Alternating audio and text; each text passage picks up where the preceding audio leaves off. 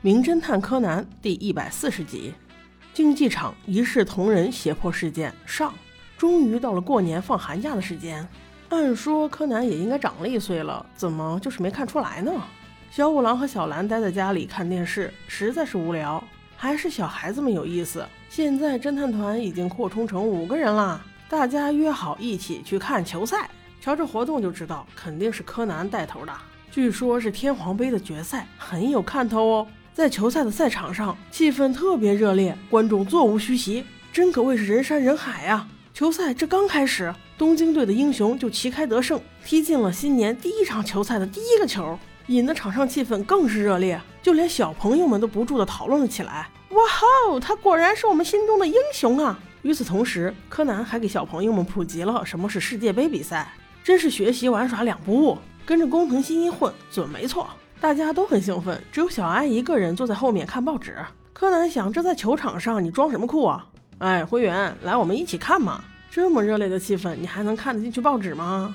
灰原却冷静地说：“我这样做可是保护你哦。我小时候的长相，组织可是一清二楚。如果通过摄像机转播了出去，组织的人看到了，那可是要掉脑袋的。所以我才不得已戴上墨镜啊。”话还没有说完，柯南就一把将他的墨镜拽掉，与此同时给他扣上了一个蓝色的帽子。那这样就好了，放心吧，不要这么紧张。说着，就把他拉到了最近的看台。灰原虽然没有反抗，但是却用异样的眼光看着这个一看足球比赛就像一个真正孩子的工藤新一，心里莫名想着：工藤，你知道吗？几乎是在半个世纪前，你已经注定要被卷入黑暗组织的秘密事件了。哎呀，听这意思，工藤新一被害是早有预谋喽。看来害他那俩黑衣人莫名其妙的中奖了。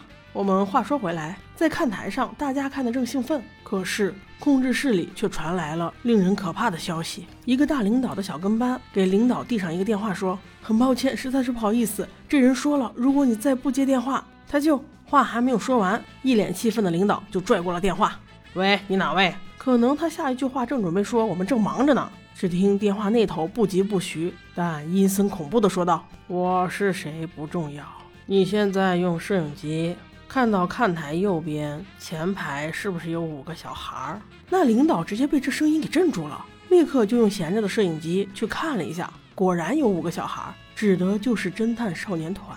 此时这一边的小孩还聊得正高兴，柯南正在问灰原：“哎，我说你到底多大呀？”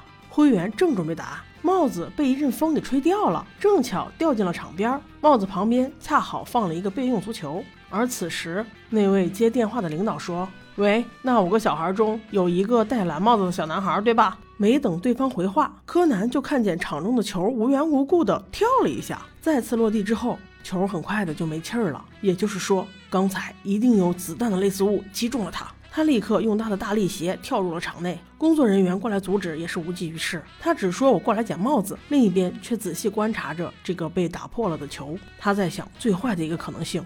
不会真的被组织的人盯上了吧？还好这一系列动作都被刚才那个关注他的摄影机拍到了。那位接了电话的大领导也意识到了事情的严重性，于是迅速报了警。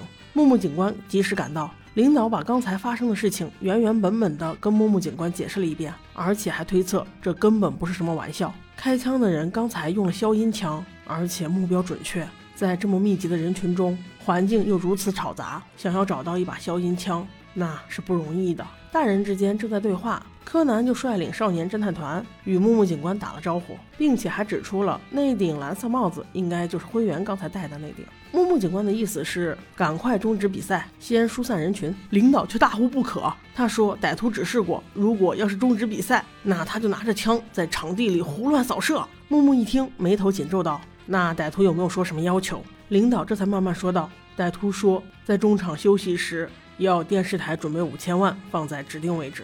木木警官一听，这是勒索啊！于是立即布控，所有警员换上便衣，分散在观众席上的各个角落。中场休息时，但凡是使用行动电话的男人都抓起来。众人闻言，纷纷去准备了。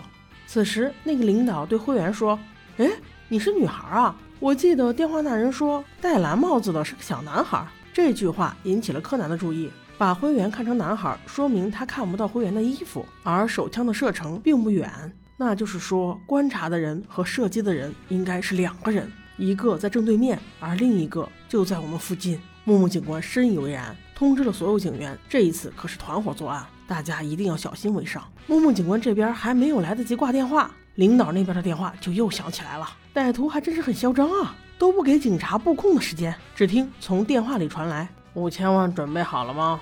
放在十八号门这里。中场休息前没有到位，我就开始杀人了。”啪，电话挂了。就这么短短两句话。与此同时，各处警员发来汇报，经统计，在同一时间打电话的一共有八人，他们八个成为重点嫌疑人，就只等一会儿中场的时间，谁去拿钱了。柯南趁机给木木警官的电话上装上了窃听器，以此更好地掌握警方的行动。而与此同时，白给三人组竟然不见了。这仨竟然也去充当警察，跑到会场里去看谁更有嫌疑，这把柯南气的侦探徽章用起来，正想着批评他们几句，没想到却被反驳说：“你们两个都能帮忙，我们三个就不行吗？”柯南无奈之下只能再三说：“注意安全，注意安全。”然后就挂了电话。眼看着时间到了中场休息，五千万的现金也摆在了十八号门，就看是谁上钩了。